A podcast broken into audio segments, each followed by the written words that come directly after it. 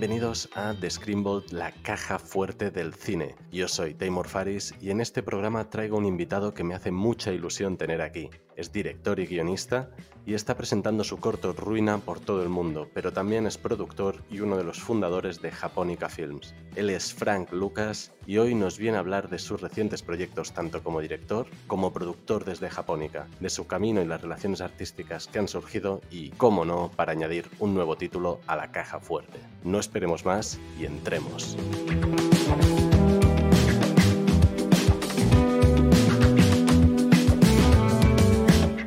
Bienvenido Frank a The Screenbolt, a la caja fuerte del cine. Muchas gracias por invitarme, eh, me alegra mucho estar aquí.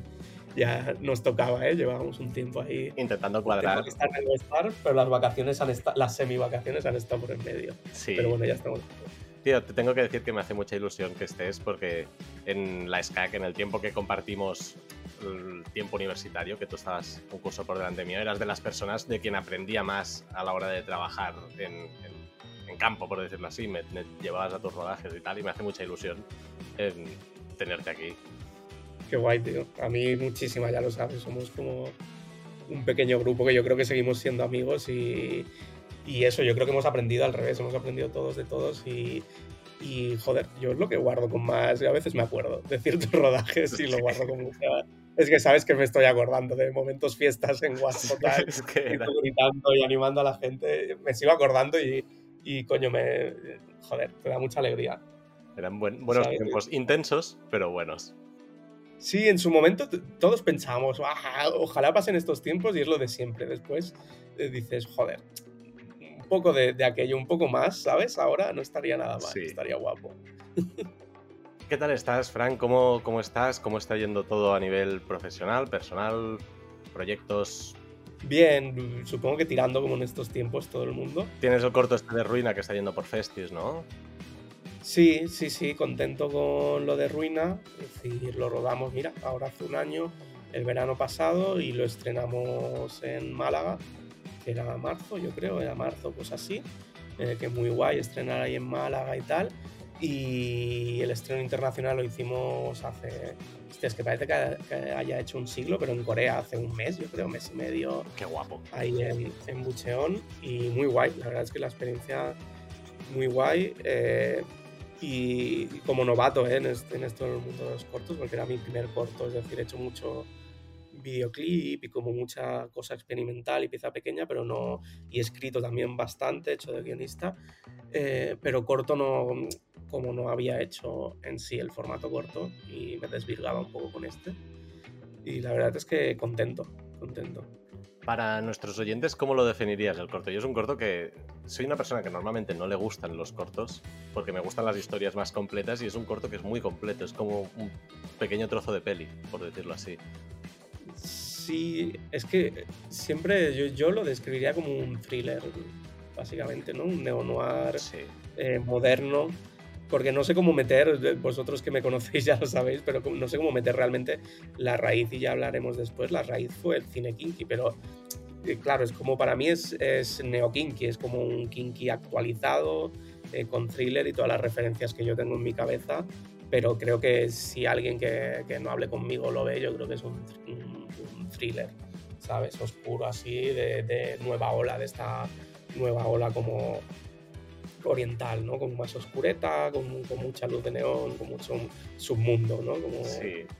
Presentas una Barcelona bastante, bastante guay. O sea, mola mucho la, Barcelona nocturna que presentas. En plan, estas luces, estos colores, este, este look. Sí, sí. Qué guay que Ilu, porque realmente que, que, guste y que uno de los comentarios que más hay es ese el rollo, guau, qué guay la representación de Barcelona, porque realmente todo comenzó desde ahí, es decir, una de las intenciones del, del corto también es ser muy atmosférico, realmente yo suelo escribir cosas muy narrativas y tal, y esta igual es de las menos narrativas, es decir, es, es, narrativa, pero no sé cómo decirlo, estás en la cabeza. Mi intención era estar todo el rato en la sensación y la cabeza de la protagonista. Totalmente. Y de ahí se saca como esa opresión mental que tiene ella, se transmite a la ciudad, eh, o la intención que teníamos Eh, yo, Laura como guionista conmigo y con Lucas después construido a nivel atmosférico y tal, y Carla que era la dire de arte, todo estaba enfocado a hacerlo todo muy opresivo, ¿sabes? Una ciudad que se te come un poco,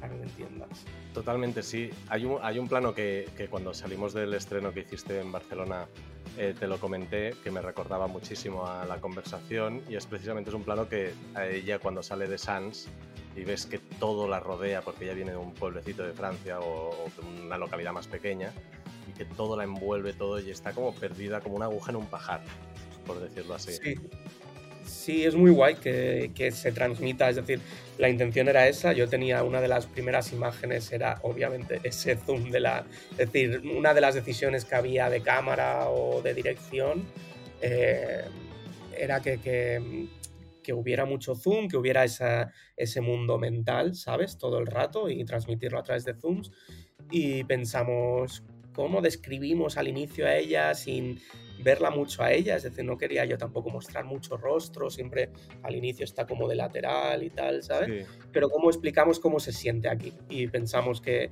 hacer ese zoom de Sans, que es donde llega mucha gente normalmente a Barcelona, y, que, y explicar esto que acabas de decir, que cuando llegas a Barcelona eres como una hormiga eh, entre otras hormigas, ¿sabes? Todo el mundo va como a su rollo, pero eh, es que Barcelona es como una ciudad que tiene esa energía como muy caótica, que puede pasar cualquier cosa en cualquier momento y tiene una violencia, no sé, adoro Barcelona, soy de Barcelona de toda la vida, de ¿eh? 34 años de aquí en Barcelona, pero hay que decir que los que somos de aquí lo sabemos, como la gente que, dicen que se hermana mucho con Nueva York, de que tiene como una violencia intrínseca, ¿sabes? Sí, es, una agresividad del movimiento que tiene, ¿no? Por decirlo así. Sí, sí, tiene un chup chup que parece todo el rato que vaya a pasar algo y queríamos jugarlo a favor porque de eso va al final el corto, de va a pasar algo, parece que va a pasar algo, pero no dar muchos datos, ¿sabes? Mucho detalle de que va a pasar, de que tú lo vayas viviendo con, el, con la protagonista. Qué bueno, qué bueno. Tengo ganas de que esté otra vez en plataformas, bueno, que llegue a plataformas para poder verlo otra vez. Y te quería comentar ahora que has, que has hablado un momentito de Laura. Ahora habéis dirigido juntos un videoclip, ¿no? Bueno, sí, dirigimos ahora hace un, bueno, sí, ahora se ha estrenado. año y medio, se ha estrenado ahora, eh, pero lo dirigimos hace un año y medio juntos, sí, sí. Es que te quería preguntar por esto, los videoclips sueles dirigir con, con normalmente ahora con directoras, con, con Laura, con Ana Cornudella, también dirigiste uno, ¿no? Sí, es que, no, no sé, descubrí con Ana, es decir, con Ana nos conocíamos como contigo de, de toda la vida de las CAC, habíamos salido mucho de fiesta, eh, nos conocíamos con su hermano, eh, tal, nunca habíamos trabajado juntos. Eh, y de repente surgió, es que además es una fricada, yo a un grupo de música que era Vino, que son estos chicos con los que hacemos los videoclips, que es música electrónica, los descubrí. Yo estaba en una etapa que estaba como muy hervidero en mi cabeza, descubría música que me encantaba y quería robarles cosas. Y les lancé del rollo, ¡guau! tíos, quiero haceros un videoclip, tal, no sé cuántos y de repente me contesta alguien que resultó ser el, hermano de, de, Ana diciéndome, Fran Capullo, eh, soy Paul, que se llama Paul, el hermano de, Ana, soy el representante de, de, Vino. Dice, echemos una birra un día y hablamos. Da la casualidad que el hermano de Ana era el representante eh, de Vino. Nos sentamos, nos llevamos súper bien con Emily Marcus. Eh, que además Emilia ha hecho la banda sonora de, Ruina, es decir, al final, cuando te llevas bien siempre acabas arrastrando, encontrando formas de... Em, ¿no? De currar juntos y tal, y, y nada, el trato era del rollo, nos sentamos, y, era Ana también quiere dirigir cosas, se lleva, es, es, muy amiga de Malcus y de, y de Mil y tal. Y yo les dije, en ese sentido tengo cero egolatría, tengo egolatrías en otras cosas, pero me parece muy interesante trabajar con otras personas, es decir, no tengo esa egolatría de dirección. Es más, te digo, eh, divides los trabajos y es mucho más cómodo, ¿sabes?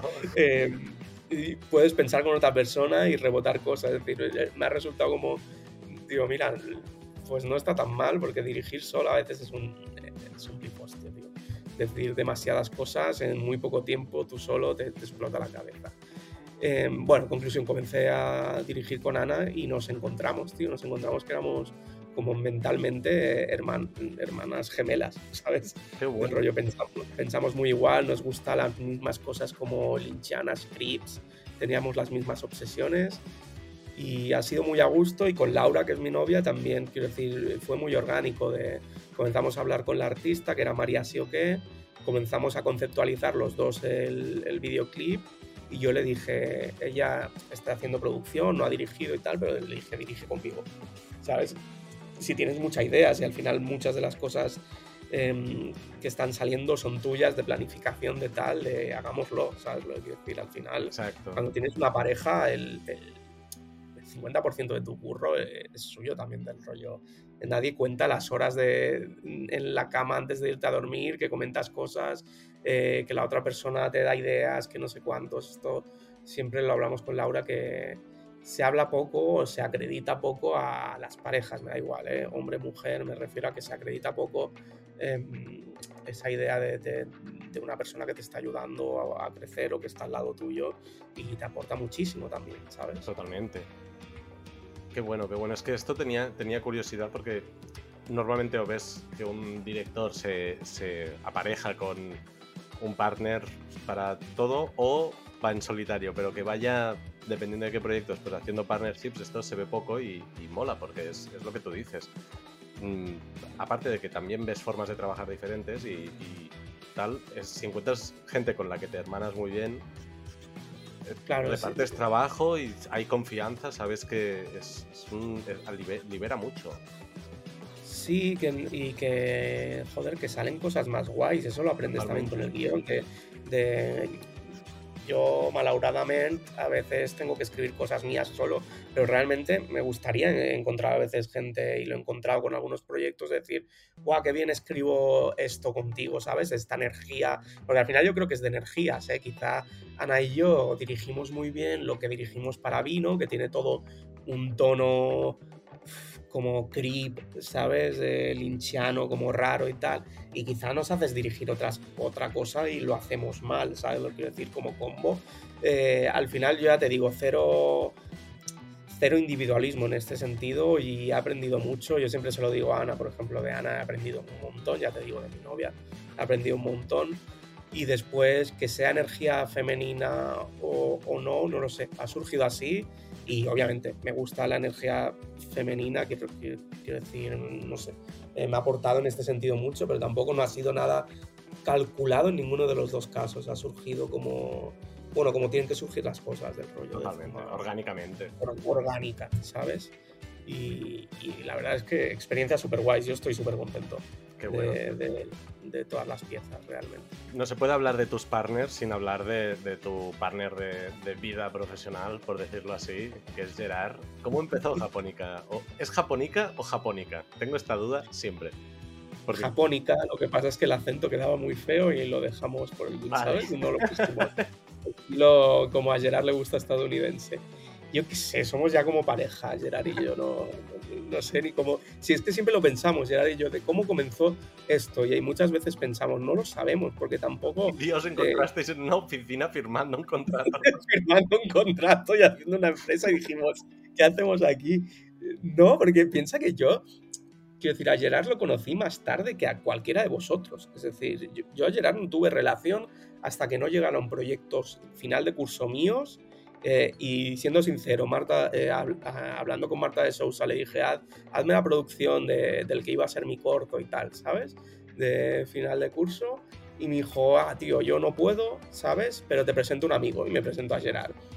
Nos conocimos, nos llevamos bien. Eh, no sé, íbamos saliendo, íbamos al Primavera Sound, no sé cuánto, ¿sabes? De, de como teníamos el mismo grupo de amigos y, y todo eso, pero después él se fue. Yo me fui un año a Madrid, él se fue a Estados Unidos, que no recordamos cómo a distancia nos hicimos tan amigos. Tenemos una teoría, tenemos una teoría, no lo recordamos bien, pero tenemos la teoría de que hubo un tiempo, es que esto es como mega freak, pero hubo un tiempo que Tinder hizo Tinder como en grupos, ¿sabes? De tú te podías poner tú con un colega y ligabas con otro grupo de, de chicas, ¿sabes? Que eran dos, tres, era como ligar en grupo algo que no salió bien y después lo quitaron. Pero eh, como Gerard y yo, yo creo que Gerard y yo y alguien más, no me acuerdo, no me acuerdo quién, eh, hicimos un grupo y estábamos en ciudades diferentes. Era simplemente por, por las risas. A veces es que ni, ni dábamos match a, chicas, era, hablábamos, era como un chat en el que hablábamos nosotros tres y creo que nos molaba porque podíamos enviar, en aquel momento se podían enviar GIFs que no se podían enviar en, en WhatsApp o tal. Yo creo que la, la puta gracia era esa. Cuestión que nos hicimos muy, muy amigos estando a kilómetros de, de, distancia. Em, y cuando volvimos, para no enrollarme mucho, en 2017, eh, casi 18, cuando volvimos el de Estados Unidos y yo de Madrid, un poco quemados los dos de nuestras situaciones, em, nosotros ya habíamos, antes de irme yo a Madrid y el Estados Unidos, habíamos tenido conversaciones de, wow, ¿cómo molaría hacer una productora? ¿Sabes? ¿Cómo molaría hacer algo en la que pudiéramos integrar a nuestros amigos y poder sacar adelante proyectos, porque bla, bla, bla, todo está muy jodido, bla, bla, bla.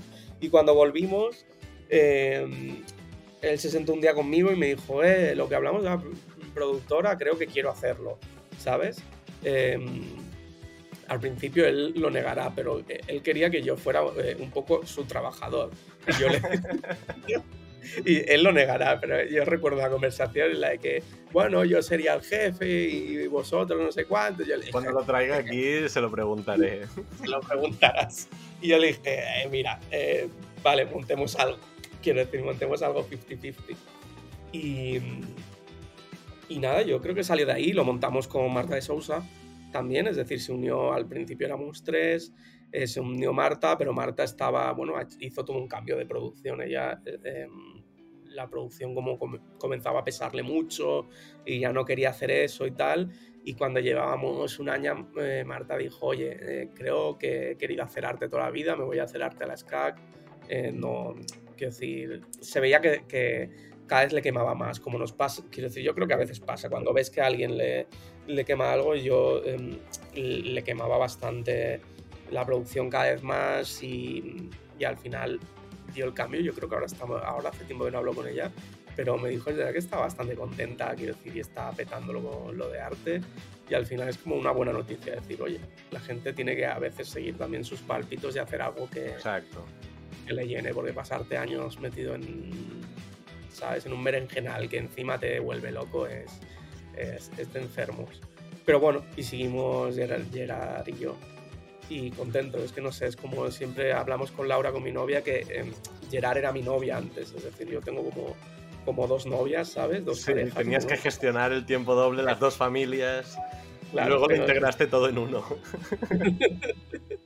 no, pero ha funcionado bien porque se hizo, Laura se hizo mejor amiga de Gerard y al final somos los tres. Es decir, nos vamos a Corea juntos, hacemos todo juntos. Al final. Qué bueno. Eh, pues eh, ojalá, ojalá aguante, ¿sabes? Es, es algo bonito y difícil de encontrar, también te digo. ¿eh? Totalmente. Yo siempre, siempre digo del rollo, una de las ventajas que puedes tener en este sector es no estar solo y encontrar un camino con alguien, porque te ayuda a no abandonar tan pronto, quiero decir, te ayuda a tener un respaldo y decir, guau, venga, seguimos, o esta persona me respalda, ¿sabes? Exacto. Y en eso es bonito, y entenderte y aguantarlo y poder construir, eh, también es bonito poder construir una empresa.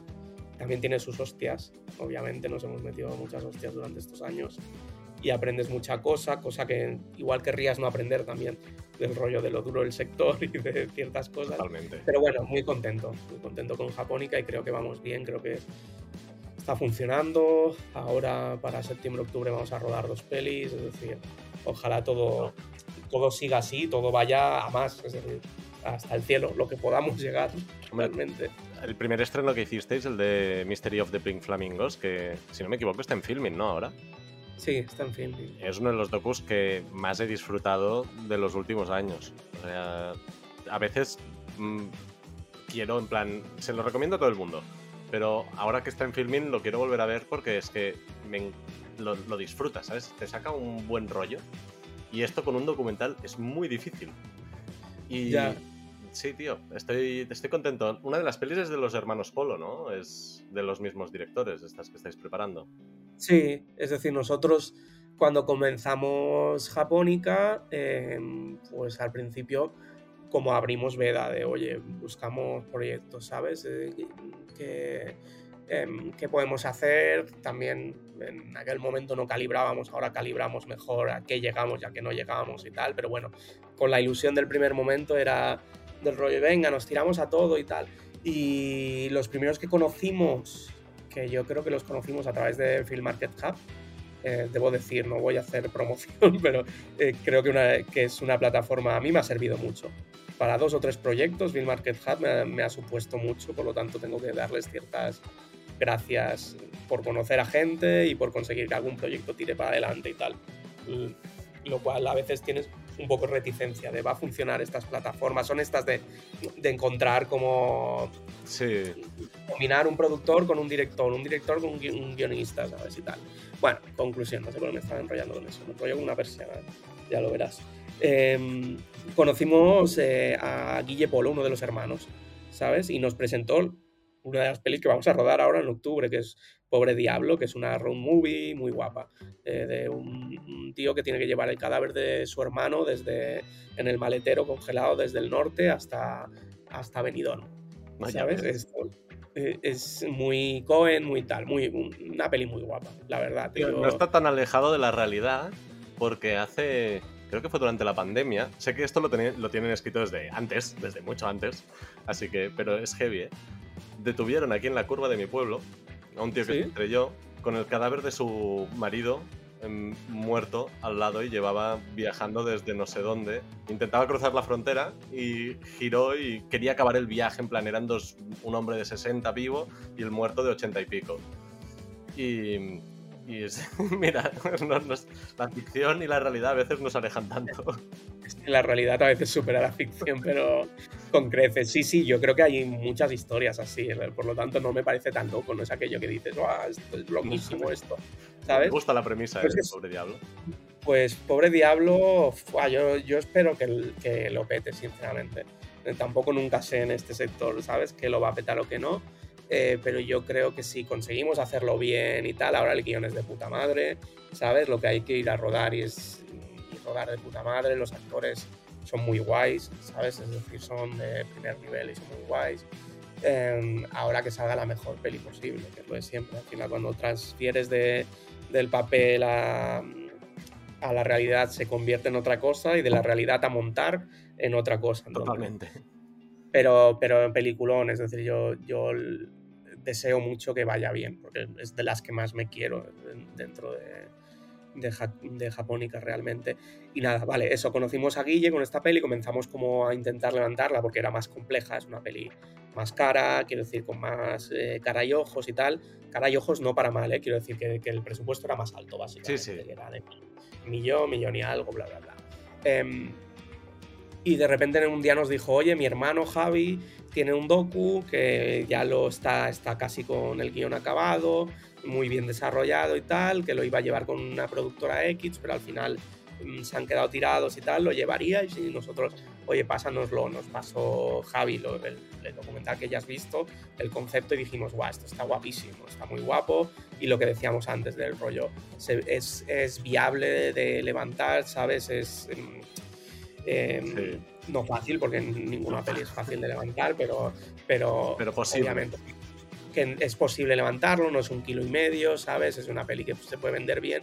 Y todo lo otro, como todo en este sector, fue muchas ganas, mucho trabajo y después un poquito de suerte, porque yo siempre lo digo con Gerard, fue suerte, entró todo el mundo en esa peli, fue la primera peli que hacíamos y entró Televisión Española, entró Apun, entró TV3, ¿sabes? Entró Movistar, aquello fue bastante mérito también de, de, la peli, del equipo, de que la vendimos bien, de que la peli era buena, ¿sabes? Que tenía un buen concepto y funcionaba y lo que tú dices que es muy joyful, de que al final es una peli que puedes disfrutar, que en los docus estás más acostumbrado pues, ¿no? a docus de la guerra de no sé cuándo, de no sé qué, y de repente llegabas con un docu que es mega pop acerca del Pin Flamingos y cuál es su esencia, yendo a Estados Unidos, ¿sabes? A hablar con John Waters, con tal. Tenía cosas suculentas y sí, que funcionaban. Tiene, yo siempre lo digo, pero como todas las cosas que hemos hecho, miras atrás y dices, wow, alguna cosa la haría diferente, pero ¿sabes? Pero al final yo creo que las cosas, eso, lo hicimos, yo creo que, estaba, que está guay, ha quedado una buena peli, pero lo pienso con todo, lo pienso con Ruina, lo pienso con todos los proyectos, yo en ese sentido soy muy exigente, pero antes era exigente, me cagaban todo el rollo. ¿Por qué no hice esto así? Ahora cierro etapas del rollo, ya está cerrado, no pasa nada. Exacto. Lo, lo pienso que mejoraría ese proyecto, pero no me, no me quema la sangre, pienso, es, es, es, como tener un bebé, es perfecto en el momento que era y cómo estábamos mentalmente y quiénes éramos, es, es perfecto y es lo que tenía que ser, ¿sabes? Cada proyecto, entonces a, a lo siguiente. Totalmente. Y bueno, eso, Inflamingo, la verdad es que funcionó muy guay, tío, nos llevó a South by Southwest en plena pandemia, pero nos llevó. Eh, y a un montón de, de, festivales y seguimos trabajando y, y, y, lo mejor que nos conoció a, a, a, dos personas que son oro, que es Javi y Guille, con las que seguimos trabajando. Es decir, estamos con la siguiente peli de Javi, estamos con la peli de Guille, ¿sabes? Es decir, encantados. Es, hubo mucha suerte en eso y hubo algo bonito, es decir, encontrar gente en el camino, que también otra, con otra gente no nos hemos encontrado, también se nos han caído proyectos porque no nos hemos entendido con gente, porque al final no teníamos la misma energía, etc. Exacto, eso son cosas que aprendes por, el camino y pasa, pero con esto eh, fue easy peasy y funcionó, y mira, sigue funcionando, lo cual está guay. Qué bueno, qué bueno, qué bueno. Pues te quería preguntar también, ahora entrando un poco más en materia de, cine, series, preguntarte un poco, eh, ¿qué estás viendo últimamente? ¿Qué has visto? ¿Alguna peli, alguna serie? Tengo una memoria de mierda, ¿eh? pero eh, eh, de lo que he estado viendo, también te digo, ¿eh? llevo una etapa que nada, que te lo decía antes de grabar y tal, como que con, eh, me cuesta encontrar cosas que me, que me marquen o que, que me parezcan diferentes, no sé por qué, debe ser mío mental en el momento en el que estoy y tal. He estado viendo Sandman, me ha gustado mucho, es decir, no, no me ha parecido la mejor serie del mundo, pero me parece una adaptación que está muy bien. De, a mí me ha sorprendido lo bien adaptada que está. Y, y, que no me ha dado cringe, que no tiene, que creo que ha tenido, no sé si era Warner que estaba detrás, ha tenido mucha mano para, sí. para como holdear los horses de, de Netflix porque hasta de estética no la han machacado, es decir, ves estéticas de ópticas, de, de arte, de luz y tal, que no son el estándar de Netflix que obliga a Netflix a, a, hacer, por lo tanto supongo que tuvieron más poder de negociación. Bueno, una rara avis en el Netflix de ahora. Exacto. ¿Sabes? Eh, y, y, que me ha molado mucho y la he disfrutado un montón y que ojalá hayan 20 temporadas más. Ojalá, ¿sabes? Del rollo. Ya te digo, ¿eh? me gusta más el cómic, eh, creo que tiene una energía como más diferente o más alternativo también los años que eran, eh, pero me ha gustado muchísimo. ¿Y qué más cosas he visto? No sé, fui el otro día a ver al cine, bueno, vi Bullet Train, ¿no? La tengo pendiente. A mí me divirtió, pero... Es peli de verano, es peli, yo... es peli, es peli de verano, pero bien hecha, ¿eh? Quiero decir, ¿Sí? divertida. Sí, sí muy divertida, con los giros bien escrita. de menos de este tipo de pelis, yo, en plan, pelis de verano que no sean de universos de estos compartidos que, que sí, que vamos siguiendo, pero de estas sueltas que puedas ir a ver tranquilamente, pasártelo bien dos horas y... Claro, muy es lo que te digo, muy disfrutable al final y una buena peli, bien hecha. Lo que te digo, no será la masterpiece de mi vida, pero es una peli que seguro que un día que diga, Buah, quiero reírme y no pensar en algo y tal, la vería. Y después vi antes de ayer Nope, eh, la de Jordan Pelé. Sí, ¿Qué tal? Eh, a mí voy al revés del mundo, es decir, yo estaba hasta los huevos de Jordan Pelé. Es decir, tengo la sensación que es un vende humos. A mí eh, Ash me pareció una vendida de humo. Sí, a mí Ash también. Y... Get Out me gustó, pero. Get Out me pareció bien. Eh, pienso que es un poco pedante, que se cree mejor de lo que es y tal. Pero me ha sorprendido. Es decir, todo el mundo la critica, pero es que no es culpa suya de que el, el tráiler vende vende una peli de terror y no es una peli de terror, ¿sabes? Y la gente se ha enfadado mucho con eso, pero a mí al revés, encontrarme con una peli que su referente es más tiburón que, que pelis de terror, ¿sabes lo que quiero decir? Que intenta ser como un western de aventuras. Eh, a mí eso me sorprendió, me pareció un toque diferente y pensé, bueno, me ha gustado.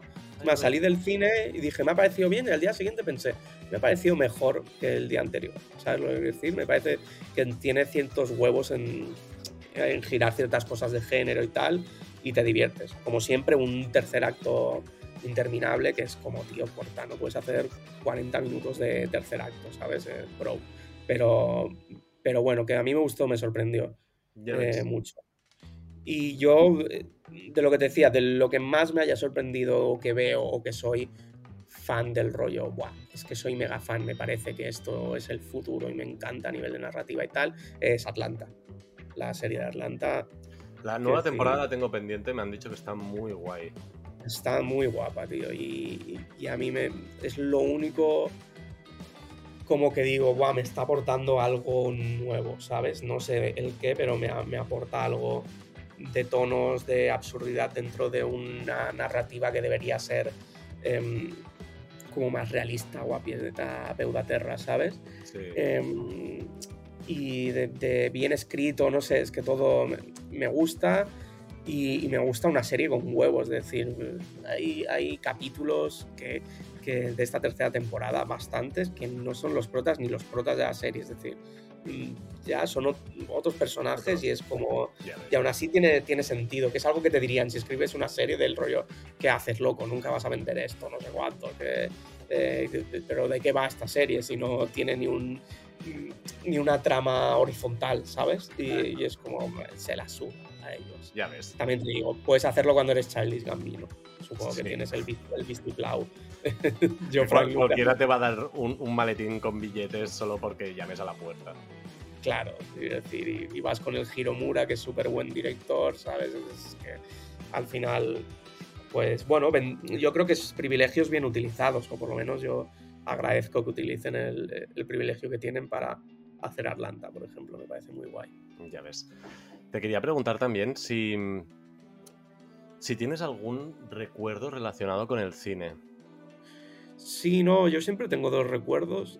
Eh, siempre digo lo mismo, es decir, yo, mi familia es cero cinéfila y mi mayor recuerdo, yo lo recuerdo con mucho cariño, yo vivía en, Barcelona al lado de la Isla Diagonal, ¿sabes? Y, iba siempre cuando me aburría, bajaba al FNAC y yo comencé a, a, comenzó a gustarme el cine simplemente por portadas de películas, es decir, yo iba al FNAC, miraba pelis y decía, wow, qué portada más guapa esta. Leía lo de atrás, de, me parecía suficientemente loco o guay y decía, bueno, pues me la pillo. Y me pillaba esa peli y así conocí, por ejemplo, eh, Tony Darko, ¿sabes? Una de mis primeras pelis favoritas.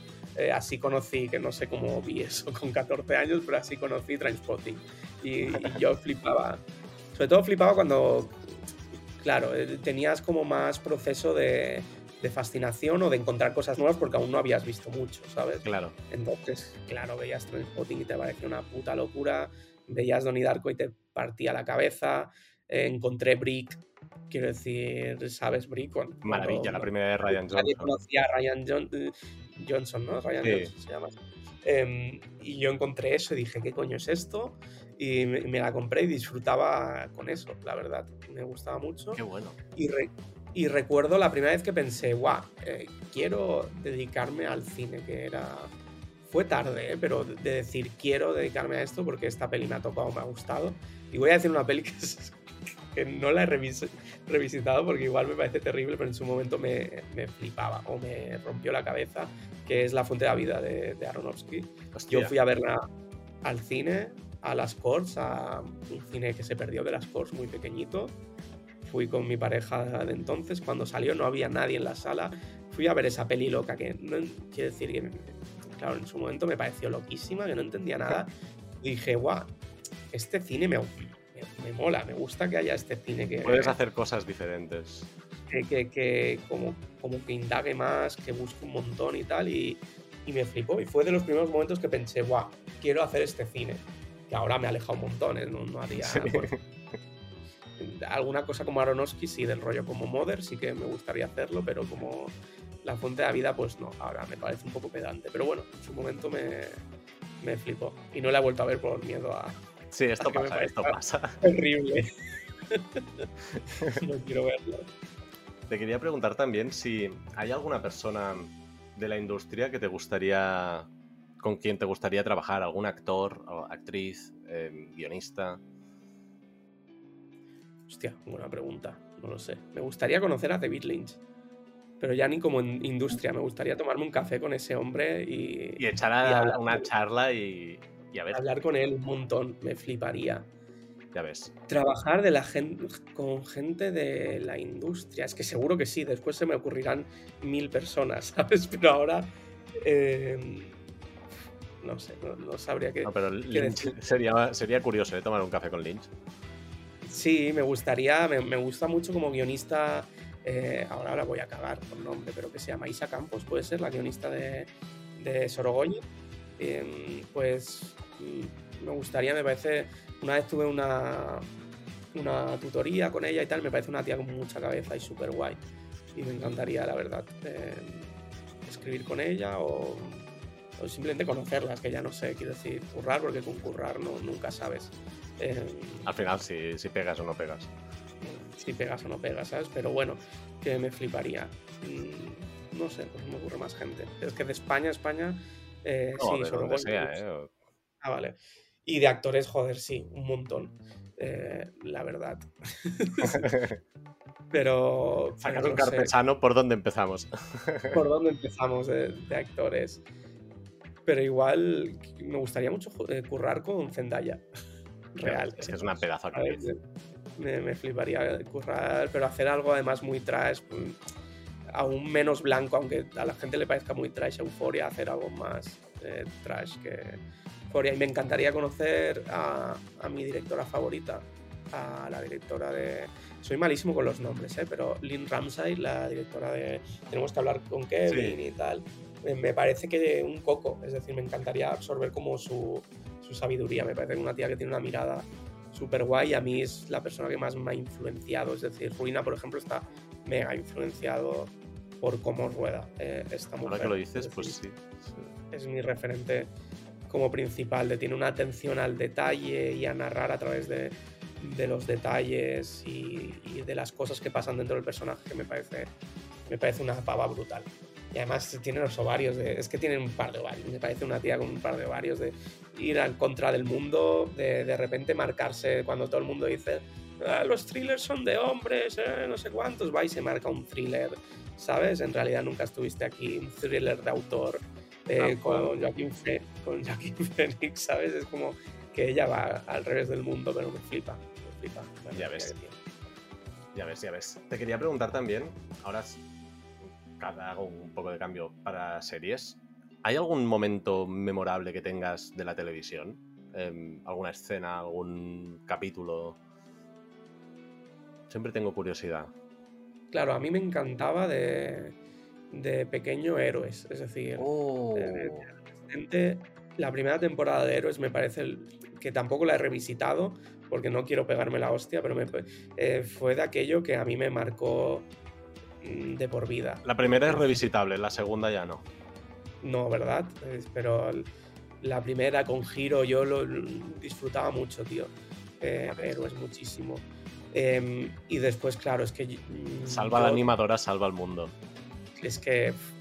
Es que fue muy heavy, ¿eh? además venía en un momento que aún no había muchos superhéroes, venía después, si no me acuerdo, unos poquitos años después de El Protegido, que poca gente entendió, ¿sabes? O en su momento, ahora obviamente a todo el mundo le flipa El Protegido, pero en su momento la gente decía de, ¿De qué va No es de, ni superhéroes, ni es un drama, ni es un thriller, que es. Mm. Pero, y, a mí fue una gran joder, algo muy guay. Después fue una gran decepción por donde tiraron, que es como, ¿qué coño estáis haciendo, tío? ¿Cómo no hacerlo? ¿Cómo no? Pero yo mi gran recuerdo de series es, Twin Peaks. Yo tengo una relación muy íntima con Twin Peaks porque ha pasado por todas las etapas como de mi vida. Es decir, yo era muy pequeño cuando daban, tenía tres o cuatro años cuando daban Twin Peaks, pero tenía recuerdos como en mi córtex, no sé cómo decirlo. Es decir, volvieron cuando ya era adolescente recuerdos de que mis padres estaban en planes viéndolo y me enviaban a la cama. Yo decía, no, no, quiero quedarme un, un rato más y me ponía con la cabeza contra el sofá, pero seguía viendo como Twin Peaks esas imágenes rarísimas que como Homer Simpson dice de no entendió nada, pues yo de pequeño no entendía nada, pero quería estar como enganchado a ello. Y no lo recordaba hasta que de adolescente volví a escuchar la, la canción de Twin Peaks, no sé, con 15 años, cosas así, se me puso los pelos de gallina y dije, ¿de qué es esta canción? Le pregunté a mi madre, me dijo, de una serie muy guay que veíamos tal, y me la volví a ver del rollo, volví a pillar Twin Peaks y la he vuelto a ver en etapas de mi vida. Ya ves. Me, parece un serio, bueno, un serio. De la segunda temporada le quitas deja solo los dos últimos capítulos, la primera temporada entera y ya está. Ya ves. Pues, Frank, te quería preguntar, estamos aquí para, para una cosa, y es para añadir una película a la caja fuerte del cine. Te quería preguntar, si tuvieras que añadir una peli, ¿cuál sería? Eh, me ha costado, ¿eh? le he dado vueltas, vueltas, vueltas, pero volvemos a David Lynch, Carretera Perdida. Oh, ya ves. Segurísimo, es, es mi apuesta. Es una película que ojalá hubiera dirigido yo, que la primera peli mía que estoy dirigiendo es como el mayor referente, ¿sabes? Carretera Perdida es como...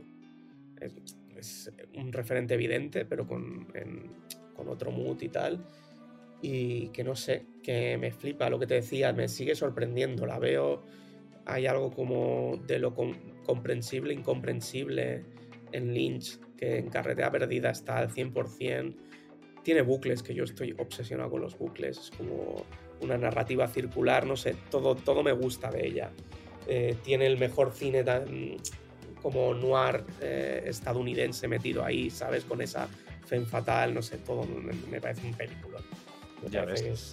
También Lynch, una cosa que a mí siempre me ha gustado mira que es un director que he tenido siempre una relación amor-odio, pero lo que me ha gustado siempre de él es esta fina línea que, camina entre el arte y el te voy a petar la cabeza porque quiero. ¿Sabes? En plan, no sabes. Y no es entretenimiento, porque no es cine de entretenimiento, ¿sabes? Pero te tiene enganchado, te engancha, pero no sabes lo que es. Claro, yo defiendo mucho de Lynch que el intentar rebajar un poco la mirada esa o la figura de genio, en el sentido de cuando no sabes de cine, o por ejemplo yo, pues cuando no escribía pensaba, guau, eh, qué genio este pone una imagen detrás de otra súper loca y lo consigue ligar y tal.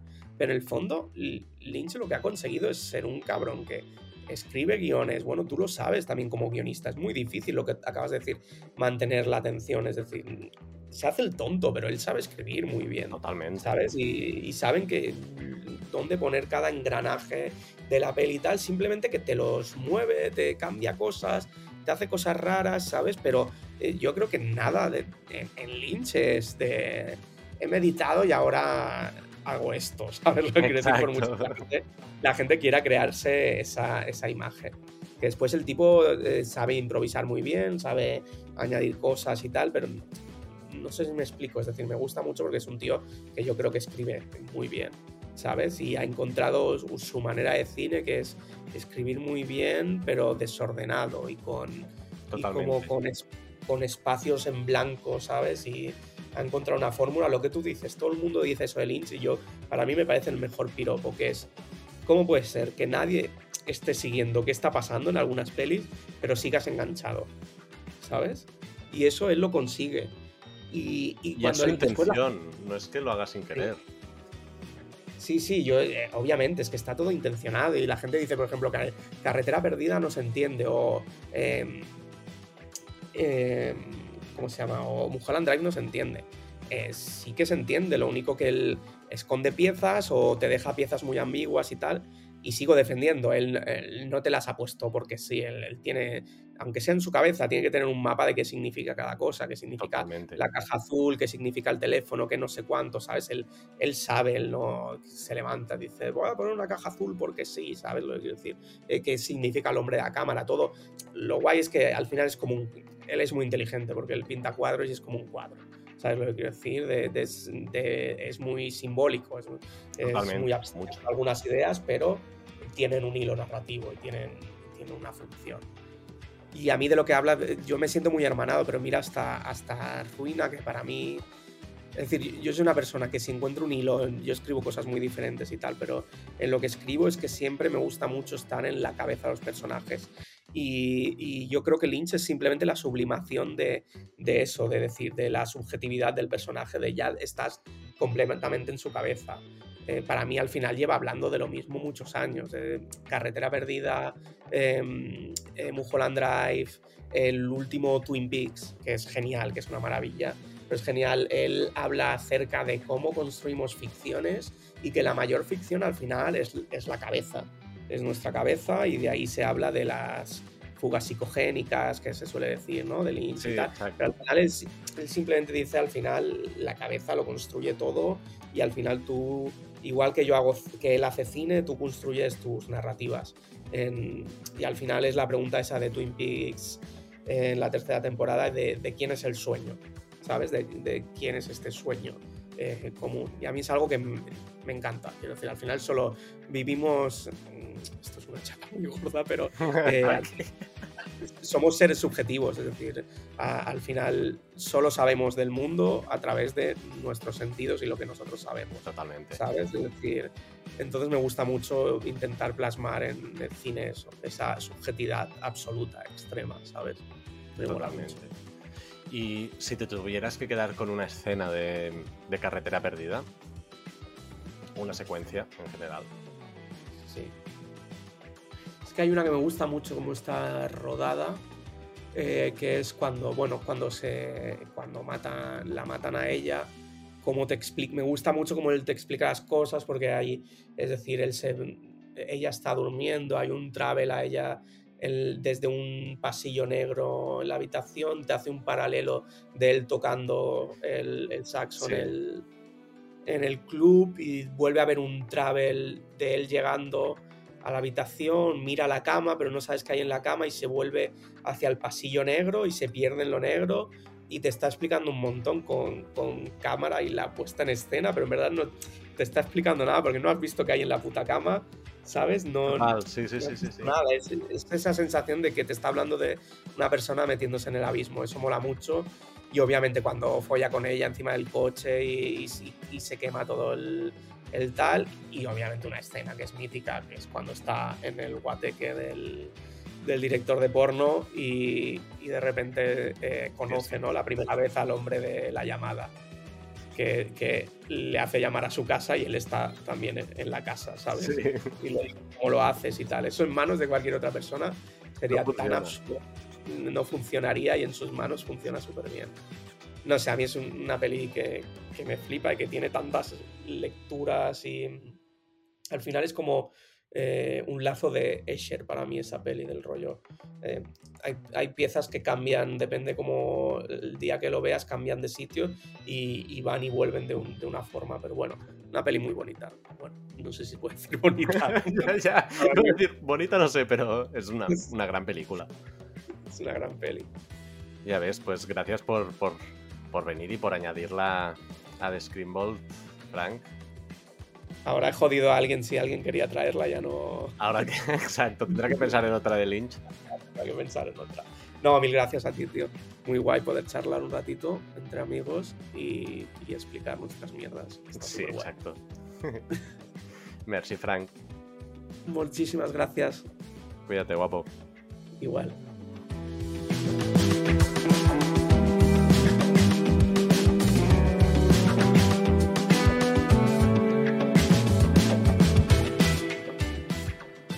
Esto ha sido todo por hoy en The Screenbolt, la caja fuerte del cine. Como siempre es un placer hablar con Frank de cine y ya tenemos un nuevo título añadido que es Carretera Perdida, Lost Highway de David Lynch. ¿Cuál será el siguiente título? Dale al botón de seguir para descubrirlo en el próximo programa y no olvides seguirnos en Instagram arroba de Screenbolt para estar al corriente de más cosas que puedan ir cayendo. Gracias y hasta la próxima.